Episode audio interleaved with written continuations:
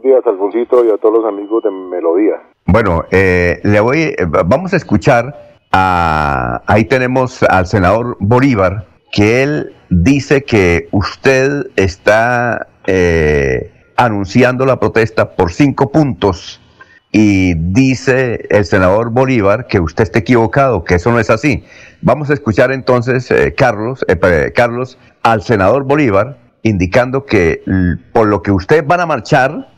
Eso está solucionado y eso no es así. ¿Le parece, Carlos? Sí, señor, sí, señor. Bueno, vamos a escuchar entonces al senador Bolívar. Es bueno hacer oposición, es bueno que un país tenga oposición. Es parte de la democracia, de los contrapesos, del control social. Pero a nuestros opositores hay que decirles que son muy sucios. Nosotros hicimos oposición cuatro años y la hicimos estudiando, estudiando contratos, haciendo debates, investigando, porque de la manera que la están haciendo ellos, de verdad, sí, terrible. Les quiero contar pues que están convocando una marcha para el 26, a un mes y medio de la posesión de Gustavo Petro. No nos oponemos a que haya protestas, pero sí a que mientan para sacar a la gente a la calle.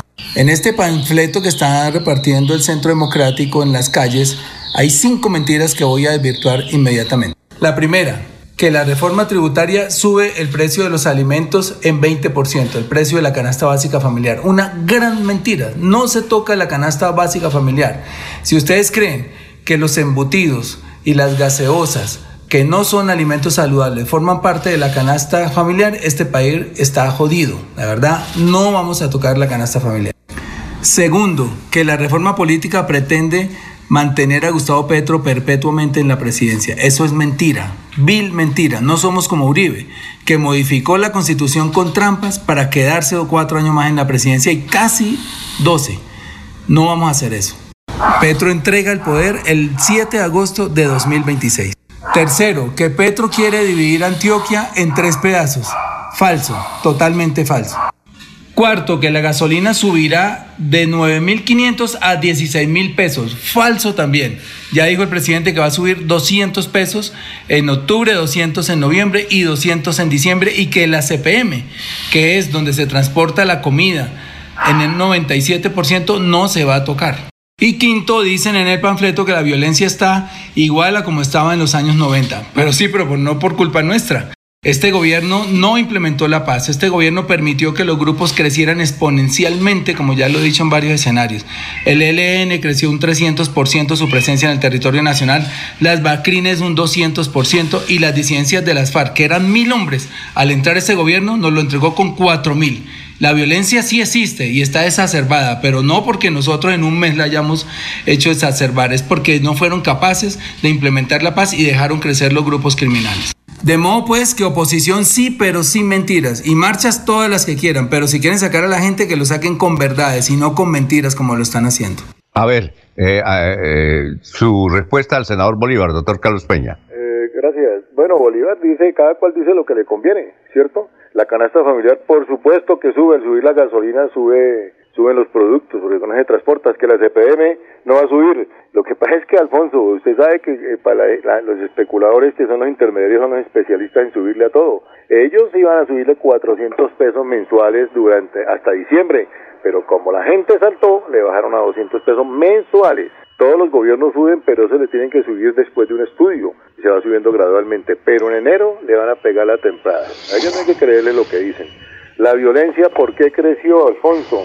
Porque de 40 mil o 50 mil hectáreas de coca vamos en 250 mil y seguirán. Y usted sabe que la cocaína lo que trae violencia, desplazamientos y etcétera. Eso es lo que pasa. Lo que pasa es que ellos dicen lo que les conviene. Ellos dicen lo que les conviene, que, que no se van a perpetuar el poder. Ah, y entonces la reforma electoral, ¿qué es? ¿Qué es la reforma electoral? Ah, vamos a leerla bien concienzudamente y verá. Así son las cositas, don Alfonso. La reforma... Oiga, Señor, siga. Sí, doctor Carlos, eh, ¿por qué le ha dado tanta trascendencia el gobierno nacional a la, marcha que usted realiza aquí en Bucaramanga?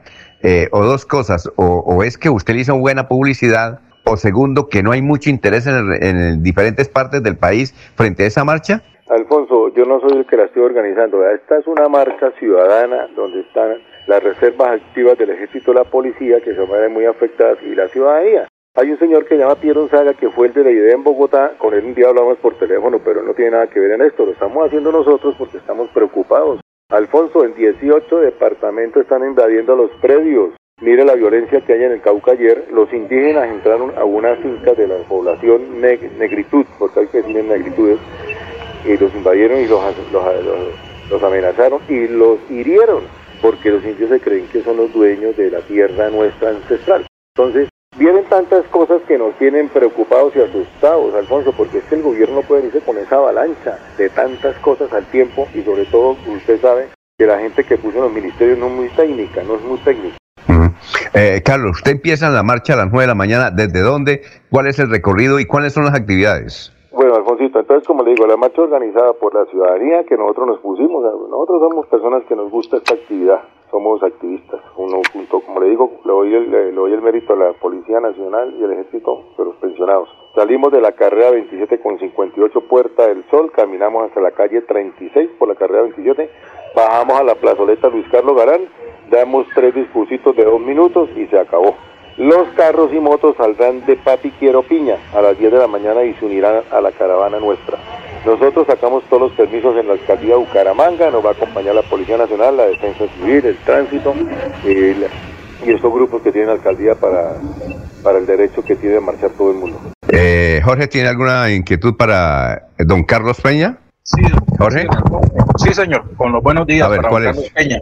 Pues escuchando al senador Bolívar y algunas voces eh, que se refieren frente al hecho de, la marcha que se realiza a partir de las 10 de la mañana, eh, la ha identificado como la marcha de la oposición. Sin embargo, eh, dentro de lo que responde Carlos Peña, pues se ve que más que de oposición o muy lejano a la oposición, lo que se está hablando es de un inconformismo frente a algunos anuncios que ha hecho el gobierno de, Gustavo Petro. En la marcha que está organizando Carlos Peña hay participación, podríamos denominarlos como de defraudados o decepcionados del gobierno que eligieron? Bueno, Jorge, gracias. Muy amable por la pregunta. Le contesto la de que dijeron ahí de Rodolfo Hernández. No, nosotros con ese señor no hemos tenido ningún contacto ni con ningún partido político. Con ningún partido político. El que quiera marchar, que marche. Pero mire que lo que usted dice es cierto. Mucha gente que votó por Petro tiene un descontento general porque están eh, diciendo todo el tiempo es que las cosas tienen que hacerse pausadamente. Y lo que le digo es que los ministros que pusieron que no son tan calificados lo ponen a la gente con una dice pero qué es lo que está diciendo esta señora qué es lo que está haciendo no hacen un estudio pero como le digo nosotros salimos a marchar sin ningún partido político nada de centro democrático nada de Rodolfo Hernández nada de partido los que quieran. No nosotros no. Nosotros salimos es la ciudadanía mi querido José a ver, pregunta Laurencio, son las 7 de la mañana, 9 minutos, a uno de los uh, promotores de la marcha eh, contra las decisiones del gobierno de Petro. Don Laurencio, lo escucha Carlos Peña. Buen día. Antes se decía quienes marchaban eran la primera línea. Hoy ustedes se convierten, quienes van a marchar, me refiero, en primera línea. Los antiguos primera línea que también marcharon en el pasado y muchos de ellos decían, ni Petro ni Rodolfo somos nosotros los jóvenes inconformes van a marchar hoy y cómo van a controlar que no se presenten los caóticos, los que les gusta hacer daños por ahí por las calles y echarle la culpa a los demás. Eh, buenos días, Laurencio, gracias. Sí, Laurencio, nosotros estamos haciendo la marcha de mano de la alcaldía de Bucaramanga con todas las leyes y todas las reglas. La Policía Nacional, la Defensa Civil, los bomberos, todos nos están acompañando. Tránsito también nos está acompañando. Y nosotros somos personas de bien, nosotros somos personas trabajadoras, vamos a hacer nuestra marchita, ellos nos cuidan y ya. Y si nos van a provocar, pues no creo que haya, no, nadie va a reaccionar. Ahí estamos protegidos por la Policía Nacional. Muy bien. Eh, doctor Carlos, muchas gracias, muy amable, ¿no? Muy gentil por haber estado aquí en Radio Melodía.